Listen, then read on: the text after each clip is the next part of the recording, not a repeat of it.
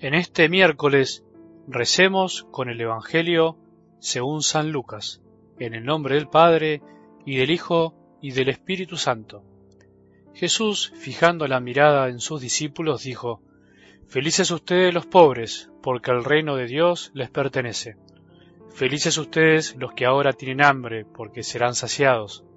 Felices ustedes los que ahora lloran, porque reirán. Felices ustedes cuando los hombres los odien, los excluyan, los insulten y los proscriban, considerándolos infames a causa del Hijo del Hombre. Alégrense y llénense de gozo en ese día, porque la recompensa de ustedes será grande en el cielo. De la misma manera los padres de ellos trataban a los profetas. Pero hay ustedes los ricos, porque ya tienen su consuelo. Hay ustedes los que ahora están satisfechos, porque tendrán hambre. Hay ustedes los que ahora ríen, porque conocerán la aflicción y las lágrimas. Hay ustedes cuando todos los elogien, de la misma manera los padres de ellos trataban a los falsos profetas. Palabra del Señor.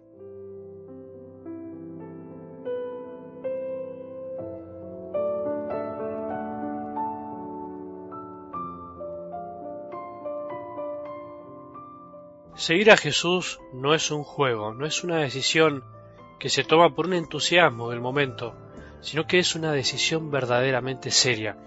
Y es por eso que Jesús nos advierte que debemos estar dispuestos a todo, a dejar de lado todo, pero fundamentalmente nuestro propio ego y nuestro modo de pensar, muchas veces demasiado mundano.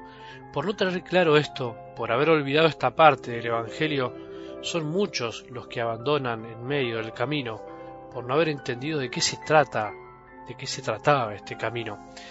Algo de esto se refería en las palabras de la escena del Evangelio del domingo. ¿Te detuviste a pensar alguna vez en tu vida lo que significa seguir verdaderamente a Jesús como Él nos lo pide? Estamos a tiempo, no seamos insensatos, porque no hay nada peor que quedarse sin recursos, sin corazón, sin fuerzas para seguirlo. Las palabras de algo del Evangelio de hoy en la montaña, en el famoso sermón de la montaña, se vuelven palabras de alegría, de invitación a la felicidad, esa felicidad que viene de lo alto, no la que nos promete este mundo, sino la que nos regala Él. Jesús al expresar las bienaventuranzas nos hace una descripción de su rostro, y describiéndonos su rostro nos describe su corazón, nos abre el corazón, como si nos dijera, miren, este es mi corazón, aquí estoy, así soy yo. Las bienaventuranzas no son nuevos mandamientos, son promesas de Dios.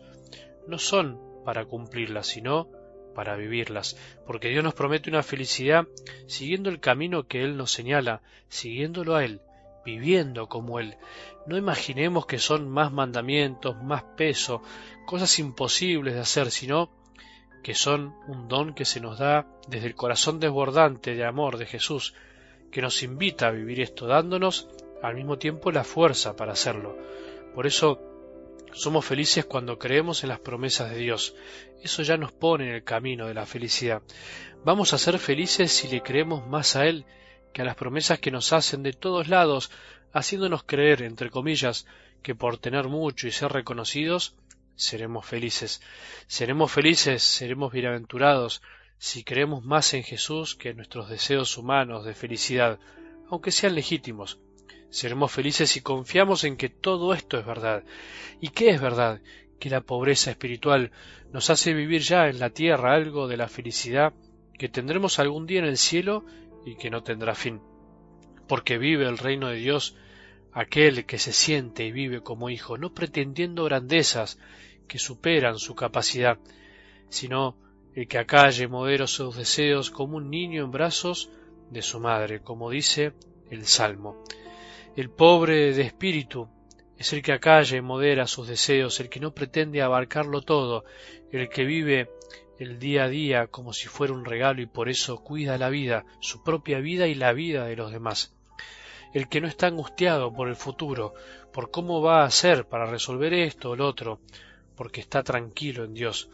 Por eso seremos más felices hoy si no nos angustiamos de más por lo que viene mañana, sino que lo entregamos a nuestro Padre sabiendo que vendrá algo mejor.